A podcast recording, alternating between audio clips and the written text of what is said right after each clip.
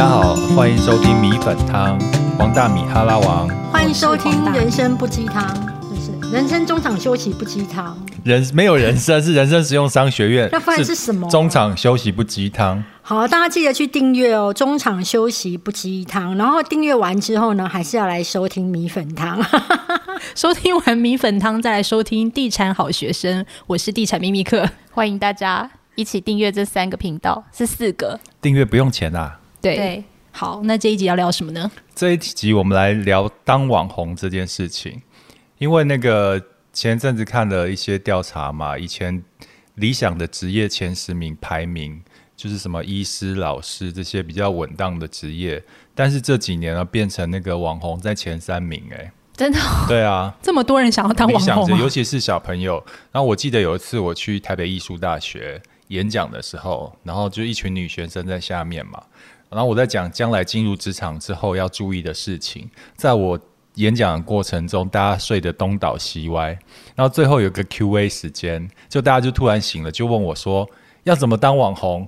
当网红要什么条件？大家对这个都好热衷哦。想要当直播主的应该也蛮多的。对对对，所以我们今天可以来聊聊，就是怎么当网红，还有当网红这一段时间，你有什么心得可以分享给大家的？好，那我们先请网红代表。大米不要玩手机了。好，那刚刚要问我什么？好，我我我自己是蛮好奇的，就是我不知道大家会怎么定义你们。就是曾经有人问过我说：“请问一下，你的职业是什么？” 然后我都觉得，嗯，我要打网红吗？就是有点觉得网红这是一个职业吗？因为我比较不一样，因为我在经营老板，对。然后我是在二零一二年的时候才知道有网红这个名词的。就那个时候就有客户就是要做叫我们发网红做业配，我就说什么是网红？二零一二年吗？你就跟他说是挖贵吗？对，那个时候完全不知道。然后后来我们就真的找了一个网红来做业配，结果发现哇，网红的导购能力这么强啊！就那个产品就是一一周内就卖到缺货，而且甚至还比艺人好哎。对，而且重点是一眼导购效果效果效果都不太好，而且重点是。厂商还付了那个网红五万块钱，就在 FB 发一些文字跟一些照片，我觉得这也太好。结果那个转换率很高，就对，很好。因为那时候脸书触及率还是很高，然后也没有多少网红。后来我就陆续又跟了几个网红合作，我就想想说，哎，这是一个可以赚钱的方法。你自己就做了，我自己就跳下海当网红。那我是在二零一五年的时候，算蛮早的耶。对，那时候触及率还算不错，所以我算是。比较早一点点，我记得那个时候阿弟好像也是那个时候，我们还一起聊过怎么经营自媒体。对，那怎样才算网红？就是你的名字二十个人有一个听过之类的吗？怎对啊？怎样才才可以被称为网红啊？你敢说自己是网红，他就是网红。但是网红也有分有赚钱跟没赚钱，有没有影响力的？对啊，因为现在大家定义可能你自媒体，不管是 I G、Y T 或者 F B，可能有一万两万就可以自称是微型。哎，那我自己蛮好奇，你是身为广告业的老板嘛？那你们在呃选择网红的时候，基本上他的可能他的追踪人数要到达多少才称作是一个很不错的网红？好，比较没有功利的广告公司会看 follow 的人数，但是因为我们是比较有道行的广告公司，我们知道就是。人数不等于转换率。我们有之前有发过百万的粉丝的转换率只有两单，但是我们有就是听过大米这种，他人数大概二三十万，但是就是几百万的业绩。所以其实我们自有自己的资料库，在业界也会口耳相传。他刚刚全部都帮我膨胀数字。对，没有到几百万，不是少说吗？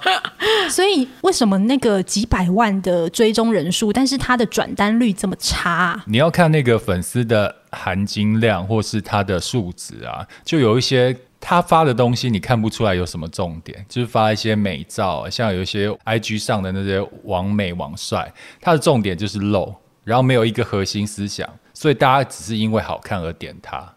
但是真正有影响力的，通常他会有一个核核心思想跟价值观，然后让大家觉得，哎，我我信任他，我 follow 他，要不然就是让他觉得好像是跟你很亲近、很可信赖的朋友，像大米这样子。所以我觉得你是什么个性、什么表现的方式，你吸引到粉丝会不一样。对，我觉得含金量这件事情哦，因为我辅导过很多人经粉丝团，我大部分都是我的好朋友，只要走投无路的时候，我都会说：“ 那你开个粉丝团，我教你怎么处理这样子。”然后，嗯。有的是，有的是已经是本来就有粉丝团，只是你知道那个粉丝团是没有商业力，它只有曝光。大部分主播的类型的粉丝团都是这一种，因为最主要为什么这个粉丝团到最后会没有商业力，只有曝光？关键是这一个人他是怎么样操作？我就常说，我真的觉得，如果你每天只会说。哦，我今天穿的衣服是粉红色哦，我是粉红小甜心。我今天是绿色哦，今天的股市呢，绿油油跟我没有关系。我希望大家都长红，所以我明天穿红色。就是如果你今天的焦点永远放在你的衣服上面，那我觉得你的替代率会比较高。而且你可可想而知，会追踪这样粉丝团的粉丝会是哪些人？你想就知道，就是那些色色男生，然后之后就是每天那边看，哦，好美哦，而且一定会有一个贴图这样赞。赞，对对对对对对对对对对对，然后不然就哇这之类的。那我大部分第一件事情，假设你是比较希望有商业性质的，我就会跟我这个呃这些主播朋友讲，你的目标不是放在把粉丝团扩大，你是要提升你的女性粉丝，因为男。性哈，他基本上不是一个在购买力上面主要的族群。那除非你以后打算要卖虎鞭或是情趣用品，那我觉得就 OK。但是如果你假设你要卖的是一个正常的东西，那你的族群上面，我会觉得你就必须调整。那调整不是在面跟大家讲说我要调整了，不是，而是你写的方式你就要改变。然后是你在决定你这个粉丝团的经济价值。那刚刚回到你的问题是说，呃，别人问我的职业，因为我之前还有在大学工作，我就会跟别人讲说我是大学的职员，然后他就说哦，当职员很好啊，什么之类，我就说哦，我是约聘，因为我很喜欢把我自己放比较低一点，那你就不会。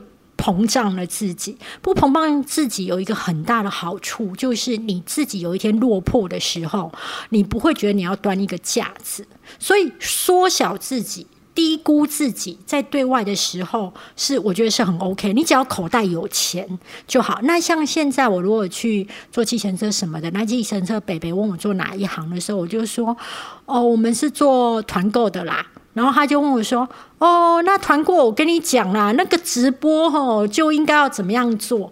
然后我就说：“哦，我不是做直播的。”他说：“你为什么不直播？”我就会说：“我做客服的啦。”就是我就是会把自己去缩在很后面、很日常，那你就可以维持一种。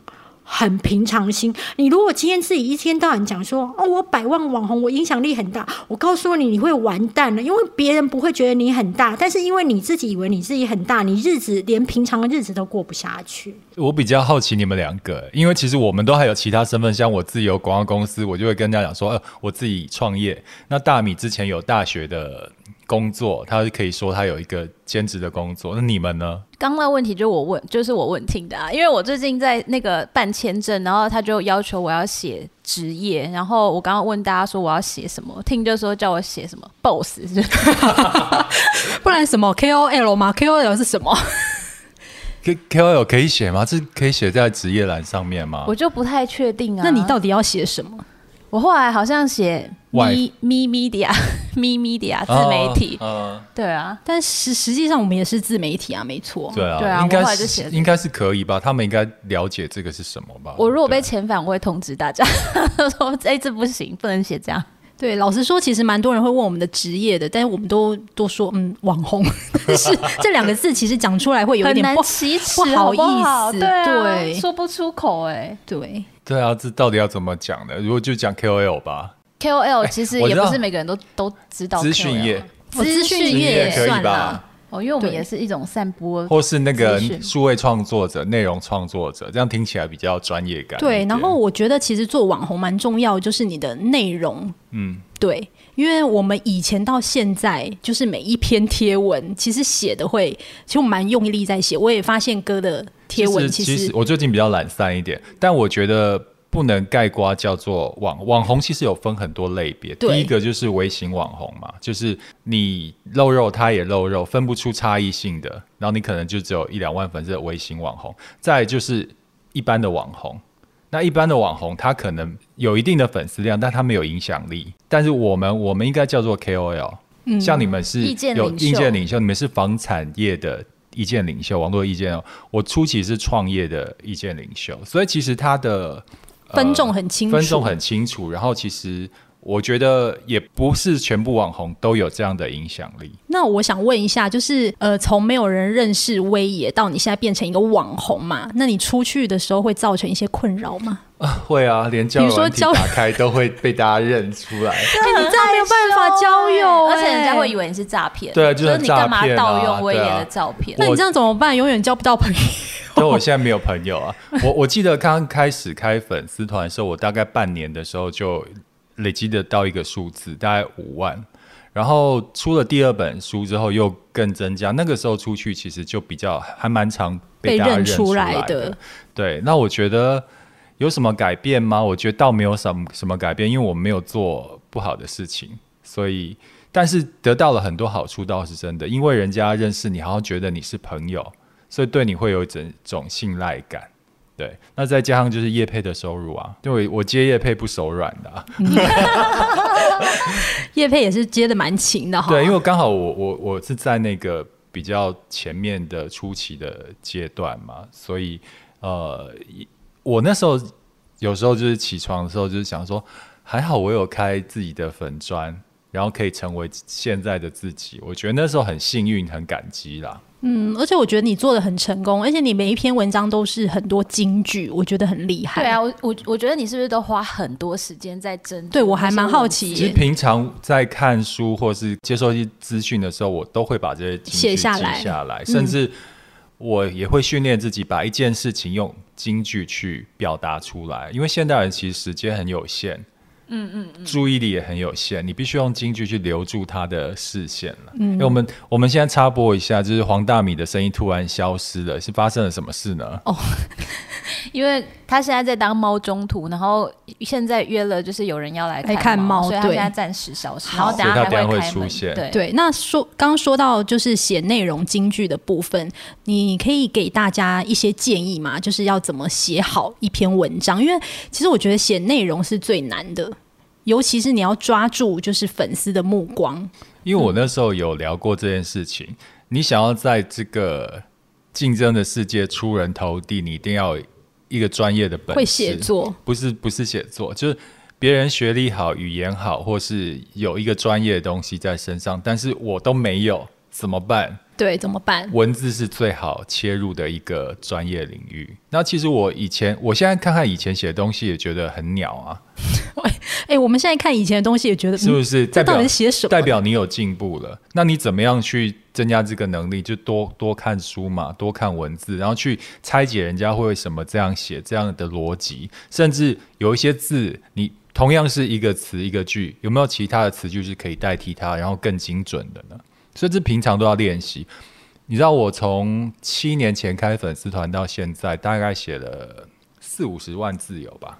哇哦，这都是练出来的啊，对啊。嗯我们也是每固定每天会写一篇，其实也是一边就是练文笔，可是很辛苦哎、我觉得，因为每天你要生产出一篇就是有内容、有意义，而且写得好的文章，我觉得真的是一件，所以有时候我们还蛮羡慕其他网红，是他可以写，可能他今天去吃了什么，然后或是他穿红色的衣服就可以。但是我跟 Sam 我们是因为毕竟是地产频道，所以我们还是希望这个频道是可以给呃我们的粉丝是有一些知识型的内容，所以在写文章的时候，其实我们都讨论很久。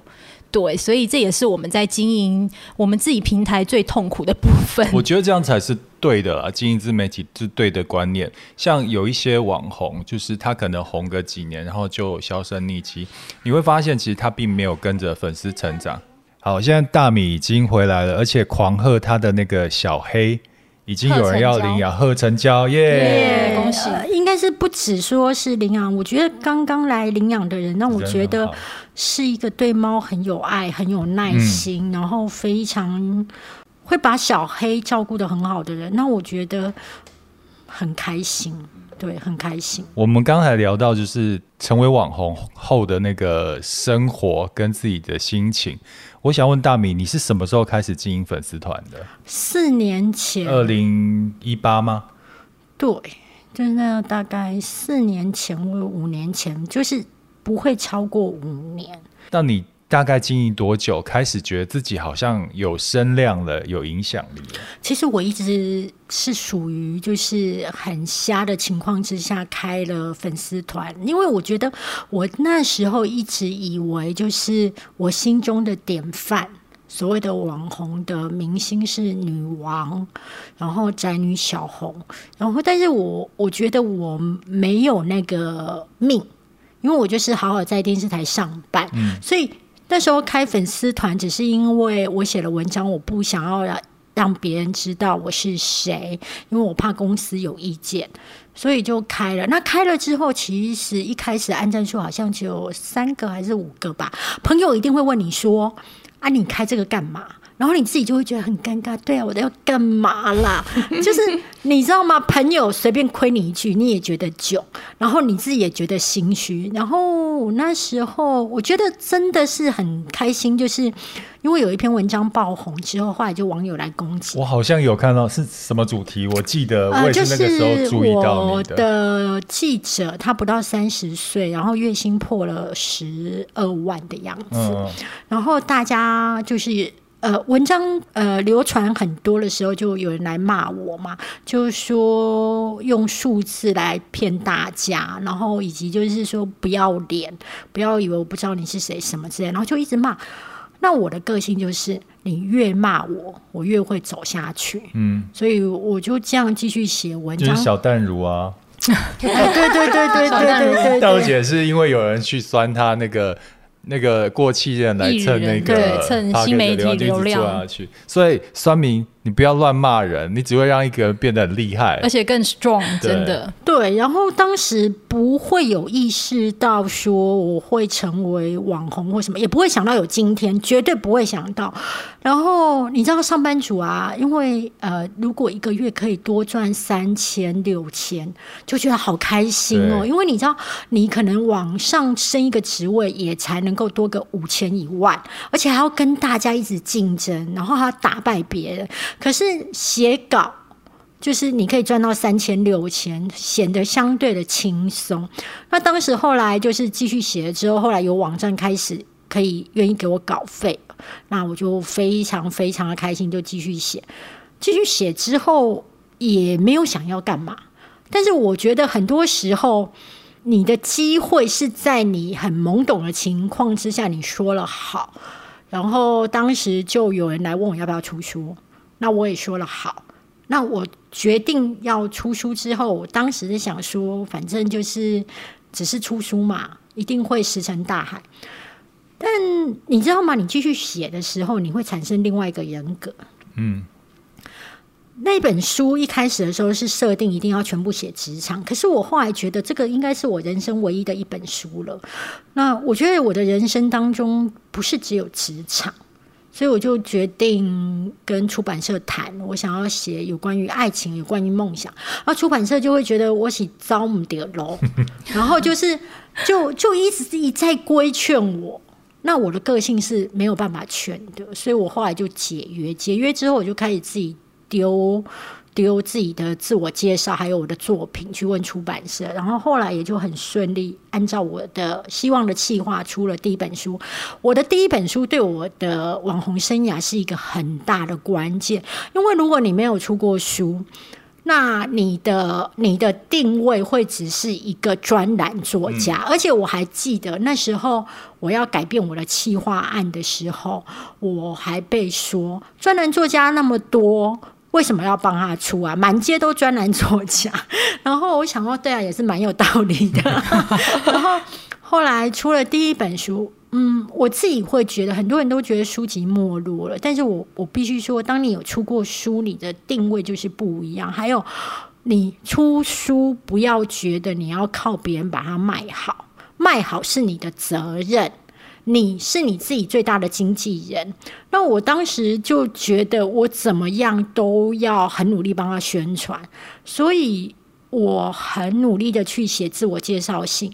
所以我第一本书的时候是卖的不错，那卖的不错，你就会跑通告，跑通告的时候就会再推升你的声量，那就这样推升，一直推升。出完第一本书之后，好像粉丝团的人数破三万，就有叶配了。对，所以当时的叶配还算蛮便宜的。我记得我以前第一次的叶配好像三万块。你记得是哪一个产品吗？我记得啊，我记得那时候是一个那个保健品的酵素的饮料，然后为了呈现那个日本氛围，然后。你知道，你你永远都是先复制别人的路，然后再走出自己的路。那以前的呃所谓的接夜配，一定要拍很美的照片嘛，所以我还花了八千块，就是你赚三万，还花八千块外发摄影。对对对，去请摄影，然后修图修鬼波这样子，然后你也觉得这样子出来之后，你你很满意，可是你没有想到说，哎，其实你赚蛮少的。然后你看我像我现在的话，其实我现在拍照真的是超随性，而且我可能会跟厂商说，其实我不要入镜，可能效果更好，好不好？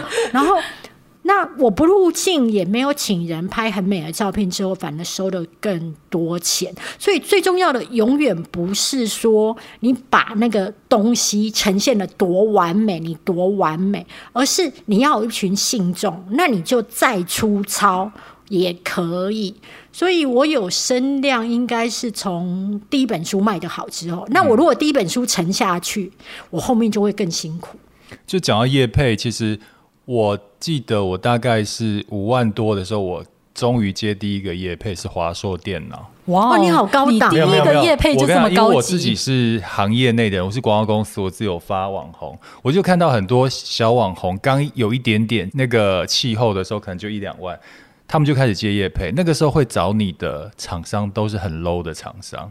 不好意思，我讲话比较直接一点，就是不知名的厂商。而且你接了那个之后，其实人家就是会那样定位你。所以之前其实我在之前有很多业配邀约，我全部都不接，我就是要等到一出场就是要有一个有分量的品牌。所以你看后面，你因为这样操作，后面的厂商就会这样定位你。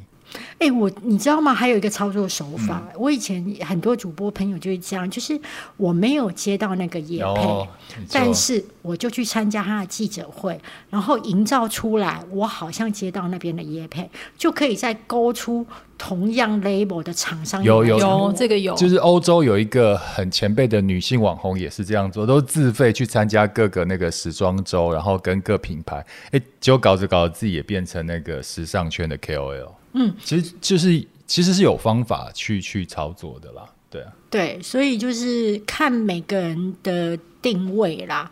那像威也是属于金价的，那我是那种哎那时候有得吃，然后又觉得那个东西真的也还不错，然后也是有一定的品牌，那我就觉得好，那就可以接了。讲到出书，你们俩什么时候出书？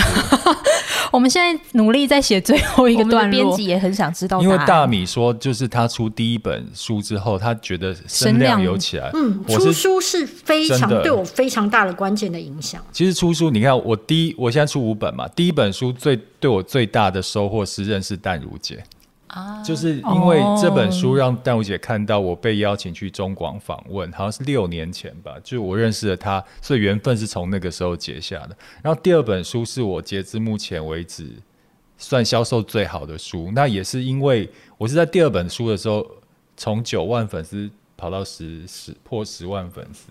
我以前不认识你的时候啊，我会觉得你只是一个靠外表的人。我我现在还是啊。我那时候想说，这个人就是一天到晚只是靠外表啊，那应该内涵也还好吧。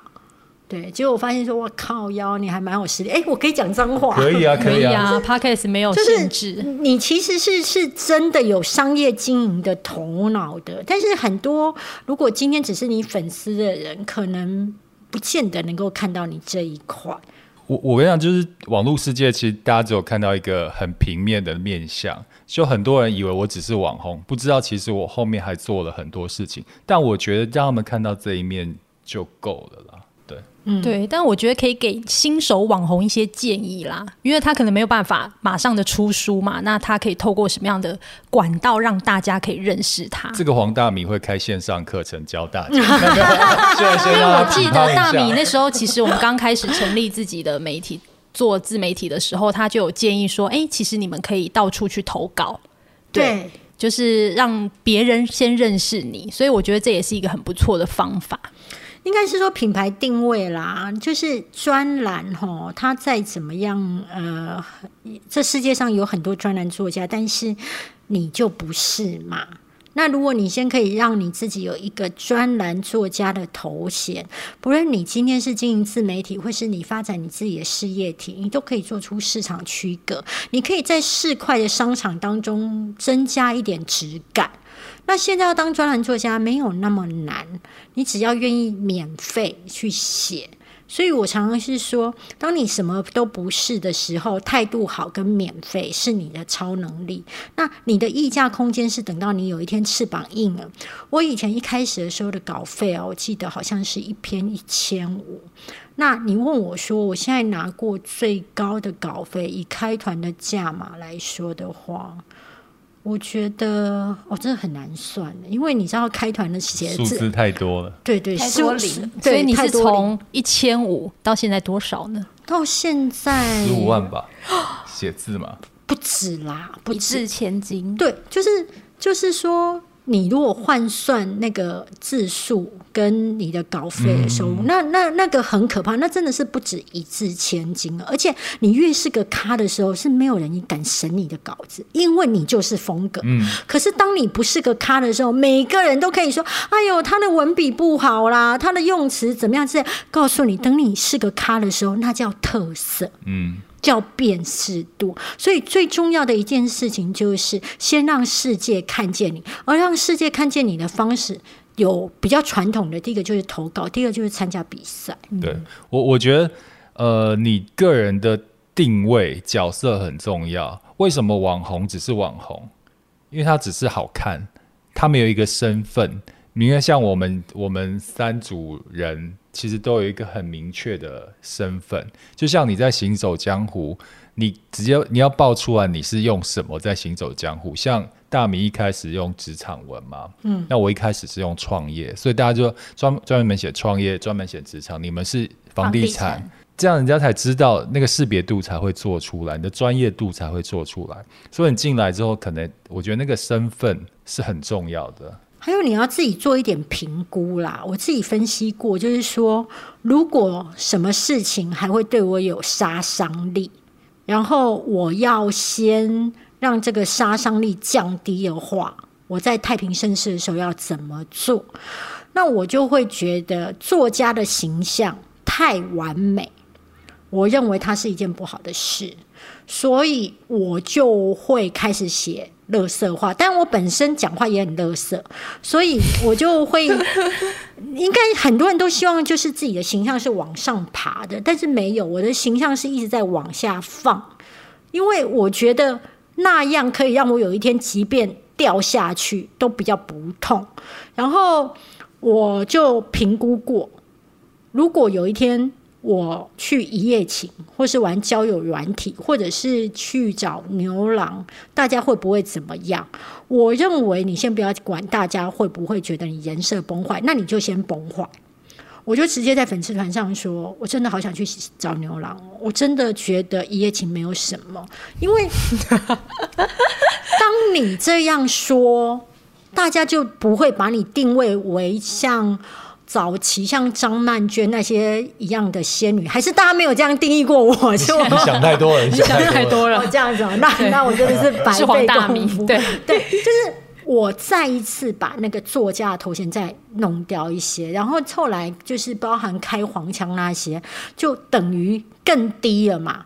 那更低了之后，你知道吗？像以前如果诸葛亮他外遇一定没有问题，因为大家觉得一看就知道他会外遇。但是如果今天是一个呃王废力宏哎对呃就是一些偶像外遇，你会觉得天哪，他怎么会是这三观个人？尽毁，对对是，对，就会有各式的那个无为不。可是当你愿意把自己的太清高的人设放掉的时候，其实你就无敌了。我知道有一件事情一定会对我的呃事业会有杀伤力，如果发生的话，就是有一天我如果介入别人的婚姻，介入感情不会哦，介入婚姻。我的杀伤力一定会非常大。那鄙人在下，我是一个爱事业胜过感情的人，所以我绝对不会让它发生。我情愿去牛郎店换一百个牛郎，我也不会去介入人家的婚姻，毁掉我自己的聚宝盆。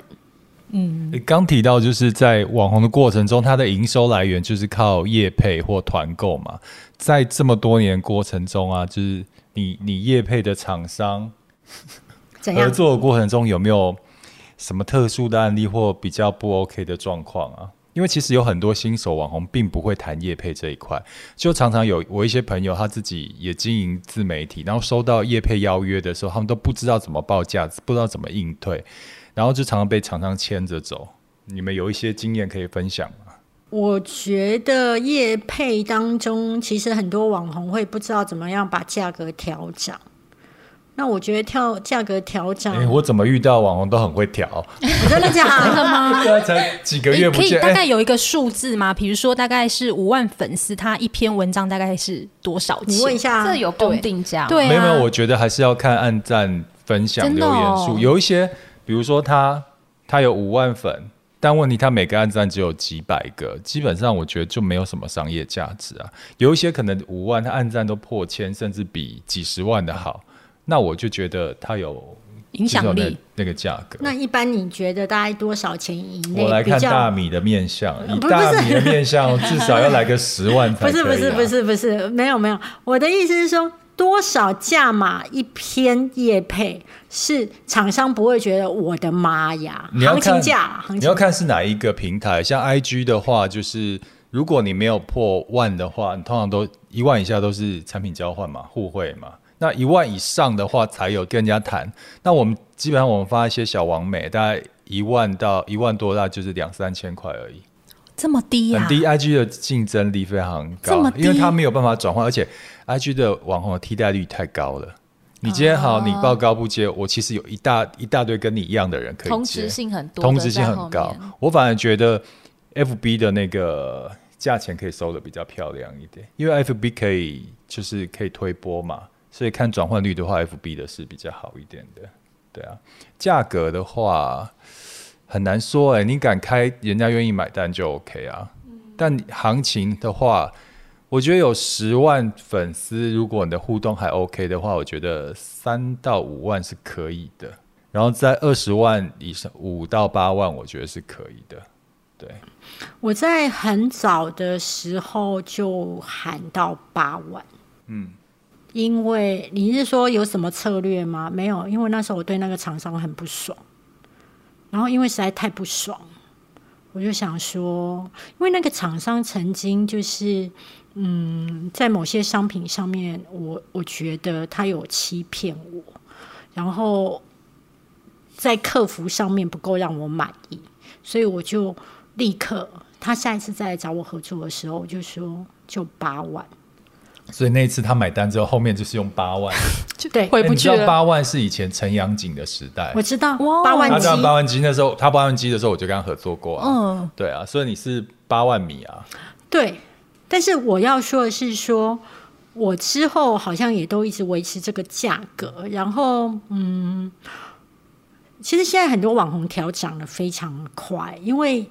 可能是反映物价，然后通膨也人力都涨，对对对对哎，拜托，算塔罗牌也都会涨价。我在想说，那个牌到底贵了多少？然后我我自己的想法是说，别人涨价那是他的事，但是我就是收一个我合理的、觉得 OK 舒服的价嘛。但是你一定要喊，因为你如果让别人喊，别人喊出来的价嘛低了，你会不爽。高了你会心慌，然后你会怯怯，就是暗爽，但是你又觉得不是那么踏实。但是你要练习喊价的能力。那我觉得我就是拿这样的八万，那你能不能接受？你不能接受算了。啊，你能接受？我要不要接客？那还是另外一个问题哦。对，所以我觉得价码很多人都会那边打听什么大米的价码多少啊？那我觉得。那个不是重点。就算你知道我所有的身家财产又怎样？你是能偷吗？有时候你都是要坚定一件事情，你奈我何？我的报价很浮动啊，就是我我想要接我喜欢的厂商，或是这个品牌是真的很高端的，我价格非常的有弹性。像我之前接劳斯莱斯，哇，那只有高级五分之一的价就因为我就想要接到。但是有一些就是你不想接的厂商，我就是报高，然后愿者上钩嘛，我也没有一定要接你，所以我的价钱的幅度非常大。对啊，我现在不太会为了品牌去降价，嗯，但是我会为了交情降价，但是我降价的空间就是一万，嗯，我降价空间就是一万，嗯，很有原则。然后品牌你很厉害，可是问题是，我已经过了那一种我需要靠你的品牌来加持我的时光了。就是老娘我翅膀硬了，然后我觉得我的劳动力就值得这个价钱，那没有其他东西了，我我现在接配就是好玩的，就会因为那不是你的主业啊！拜托，业费对你来说蓝山呢，好不叫叫气头好？哎，叫气头对啊，这个心态梗空哎，对吧那？那你没有没有遇到比较不 OK 的客户跟广告主啊？我觉得一定会耶，尤其是一开始接业配的时候，一定会有客户会对你的东西产生了质疑。比如说拍影片好了，因为我们其实还蛮想蛮常去开箱一些什么豪宅啊，但是豪宅就是蛮注重细节的。那很久以前其实遇过一个客户，就是我们拍完之后，我们自己很满意那个成品，结果客户就说。嗯，我觉得你们的团队就是把我们的豪宅拍的很没有质感，对，就是包括嗯那个石头没有拍出它的细节，然后或者是有一些你就说那石头如果能够蹦出猴子，就会有细节，还有故事，对，或者说你们哎、怎么没有照照脚本走啊？对，那其实我们就会解释说，我们是影片创作者。如果今天你想要找呃照着脚本走，那你就找一个主播就好啦。他干嘛用找我？他用省那个广告片的，哎、大家知道房地产的广告片其实拍一支都很贵，很他们可能三十秒的广告片就要两百万，他就用那个标准。他们就是用那个路边摊的价钱要求五星级饭店的品质啊，有很多客户都这样子哦。然后每次我都要教育客户说，你拍的不是广告片哎、你的预算就只能做出这样的东西啊。然后我还遇到一种，就是他们主管感觉很想做网红，很想当作家的，就你把文字给他，是用自己的风格，他全改成自己的风格。我就说，你找我不是要用我的风格吗？对啊，就是改到本人都认不出他最后改长怎样。改到我看起来就是，哎、这个是我写的吗？哎、那我问你哦，通常遇到这种状况，你是会跟他说，那我们就终止合作吗？我不会，我算是比较好好到顶的。对我会，我会，我个性比较烂。我我会我会先跟对方讲说，这是你们要的，我给的建议有，反正触及率不好就不要找我，不要算我的，是你们的。对，我会教训他，我会说：你们老板如果这么厉害，那他就自己来经营粉丝团啊！你要不要去看一下你们公司的那粉丝团？要死不活，就听他的啊！我说，如果你今天找我，然后不能够尊重我这样写，那你要不要考虑去找别人啊？然后我就说，我会跟他讲说，我相信愿意接你们品牌的人很多。然后我告诉你哦，是骂不走的哦，因为我跟你说，当你能够通过第一轮的筛选，到最后是你的时候，其实中间的广告公司已经去提过案了，那个业主已经是找你了。可是这时候，比如像我的个性，我就是不会在那边给你艾特啊，不会在那边给你就是加一些有的没有的连接的。这个时候，中间的呃公关公司呢会去跟业主沟通。我觉得我猜测了，他也不想要再经过另外一轮的海选了。所以你这时候，如果你已经被选上的时候，其实你不要那么姿态低到不行。你应该知道一件事情，他不找你，他要再去找别人，他还要费一番功夫、欸。呃这里就是不找大米也，可以来找威爷。对，但是你也不要以为他一定会接哦。他现在看这些起蓝山呢哦，他他都接劳斯莱斯的，他他是最主要，他是在经营他的广告公司，好不好？我跟你讲，就是除了就业配那个活动的部分，我也遇到一个很雷的客户。就因为我自己也是做公关活动出身的嘛，所以我看到同业这样搞，我会就是以前辈身份觉得很不爽。就有一个记者会，明明是产品发表会，明明是下午两点开始，他发我通告就是其中有三十分钟，两点半到三点上台就好。一点一点半到已经够提前了吧？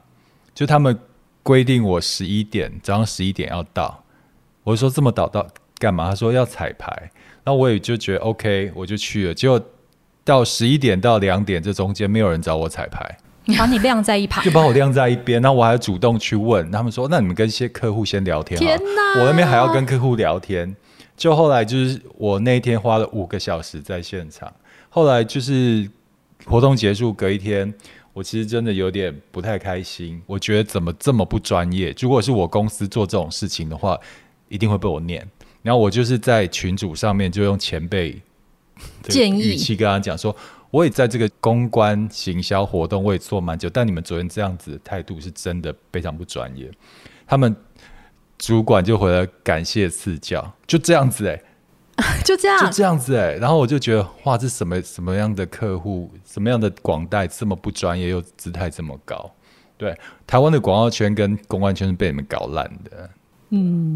我我觉得啦，还有一件事情就是，我可以懂他那个谢谢赐教，我知道你很火，可是站在他那边的立场来说，他不能，你不能只回这四个字。对我觉得是你你其实你要做就是呃，就我也这个状况，我可我知道了，那我也觉得这样处理非常不妥不妥，然后让你不开心，真的是很抱歉。那我们也会改善。你多写几个字会怎么样？那是他还，站在 PR 那是要那是建立啊。在他还想跟你合作，嗯，但是他如果就是觉得说，可是我是我以后可能都不会，而且我觉得他是打从心里不高兴，嗯，对他觉得他被指教了，但是他就回了四个字，对，但真的对这家公司是他认为网红只是消耗品，有我，他给我的感觉就是我只是个工具而已，让我觉得非常，他没有把你当一个人看。对啊，我那天整个整场感觉是这样子哎、对其实成人世界的语言需要翻译机啊，谢谢私教其实就是关你屁事。对啊，对啊。你们没有有遇过这样的客户？就你刚刚讲的是客户对你的成作品对产生买卤肉饭的价格要求米其林的品质，这样对啊，大米呢？大米都是你在教训客户，对不对？感觉是，对对。哎，我如果有因为我觉得我很挑客，然后我会愿意跟你进一步的去沟通的时候，基本上我会接受这个案子的几率高达百分之八十。嗯，但是如果是一些在一些细节上面。去，比方说，一定要在那边艾特啊，然后一定要标签他们的粉丝团啊，然后一定要在当中指定到什么字，我就问他说：“你什么都要？你觉得他在看这篇文章的时候，又去你们的粉丝团，他还会回来吗？那你要不要就直接买一篇？我写说大家去点他们的粉丝团赞好了，就是 莫名其妙嘛！你为什么一定要蒙拉给他们塞口？你这个拉你就好好洗，然后把拉洗的又干净，大家又觉得很棒就好。我也遇过你还要一边洗裤子，你到底不是把一切都弄脏了吗？我也遇过这样的客户，通常这些客户他对自媒体是完全陌生的，就一定要标他的粉丝粉砖，可是粉砖一标上去，触及率就降很低对啊，没错啊而且连接一定要放个三四条。哦，还有不断的要在那个文字当中，一定要就是蓝色字体很多关键字。我心想说什么有病啊？你以为现在是国中的课本在画重点，然后那边荧光蓝、荧光绿吗？我整个就跟他说：“哦，不好意思哦，不是走这个套路。嗯所以后来就是为什么会开团？开团其实就哦开团很单纯的，对不对？对，开团很单纯，开团你就算只写一个叉叉叉叉来买，只要有业绩，大家都会觉得你你都 OK。你本身已经不是一个网红，你叫做通路。这家店只要能够卖得出去，你怎么样，老板娘或是老板是怎么样的个性，没有人管，也没有人要审你的照片了，随便你。对，但是开团它的痛苦是在于后续的客服，你要帮忙查出货，你要去跟他了解说是谁签收了这个单子，你要跟他说哦，那保固的话要怎么样去处理，嗯使用说明书，对，还有退货、那退换货，还有退税，还有要准备什么发票，这些东西是它的繁琐，那但是你就要去思考说，你到底要成为众多厂商挑选网红里面的之一，还是你要成为一个通路？那我后来选择。我要选择，我要当一个通路，因为我觉得唯有通路，你才有尊严。嗯你们有没有一定会遇过那个，当你开始接业配或团购的时候，粉丝就说你变了？哦，有啊，怎么会没一篇呢、你记得吗？我记得你们对看到是什么我们那时候是？呃发了一篇那个斯巴的嗯沐浴乳，我知道，我知道。对，然后就有粉丝在下面留言，我就是追踪你，不是要来看你夜配，对但是我觉得现在观念很好的粉丝还是蛮多的，对就有很多人会帮我们回复说，他们也要生活，也有房贷要交。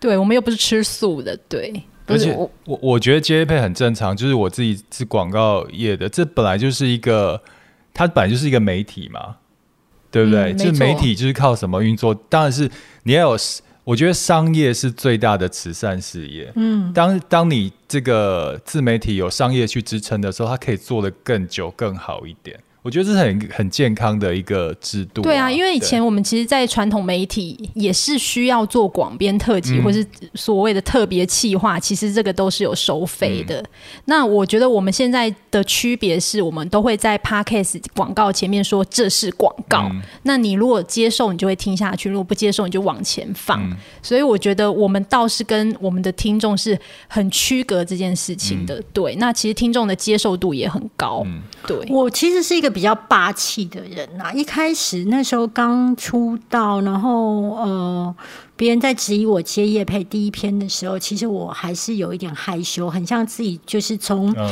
玉女明星玉变成女下海是不是？对对，就是开始 me 脱星，变成那种嘛，露个肩膀就已经觉得被人家批评为不伦不类，然后伤风败俗。那到现在我已经是全脱了，而且我会觉得不脱 还蛮热的。所以你之前你什么要突然开车？对对对，就是比基尼照？对我对我而言，反正我就是一个会开团、会接业配的人。那你要嘛，你就接受；那你如果想要走那一种完全不接受的，那你就去追踪别人。那所以我就常常说，你要认为你这一间庙。是你自己在定义，然后以及你自己可以影响信众。那后来我的粉丝就很习惯我会开团，很会接业配，然后粉丝还会说，虽然呢你那个每天都在开团，但是呢我还是不会退追踪，因为我觉得我很喜欢你的文笔，让我的生活很开心之类的。然后我就会觉得这个我有必要要澄清一下，我有在休六日好吗？还只有一到五，好不好？开团没有办法休六日了吧？不是啊，就六日的时候就不要开啊，对啊。然后我最近在减少开团，因为我觉得钱赚够就好了。好嚣张哦！对不是啊，差不多就好啦，差不多就好啦，够用啦，够用。对，好啦，又要虎头蛇尾了。虎头蛇尾就是祝好啦我们福大家工作顺利，然后新年快乐，圣诞节快乐。这一节要播到圣诞节才播吗？没有啦，就随便结个尾好不好？然后你们要一个完美的结论，一两句话。两句话嘛？嗯，我都已经聊到不知道我们主题是什我们么，主题是什么？不是，就是当网红的心得之类的。对，好，那我们下一就是之后没有下一集。集了啦，这一集很长。我说，如果之后有人问我们是什么工作，我们就直接说我们是地产界的网红好了，好就勇敢说出来啦，不用怕。好，我觉得当网红的结论就是莫忘初心，做自己。对，不对，不赞成，我也不觉得。没有初心啊。是为什么没有初心因为你的？初你你的心境会随每一个阶段而做改变的。其实我初期是很用力，但是现在是比较比较松的比较状态，松的状态去做。对，嗯，我希望有一天我们两个也可以跟你们一样一样松吗？大米整个瘫在旁边了，超松的啊、不是啊，而且 我觉得我们今天很厉害，我们从下午两点到现在已经晚上八点了。Excuse me，要不要叫个晚餐？我觉得网红他有他工作上面辛苦的地方。好了好了总之，好了啦，当当当当。论，句金句结论。祝福大家有一个美好的一天，谢谢大家。今天是美美好的一天，好，那我们就下一集再见喽，拜拜。拜拜。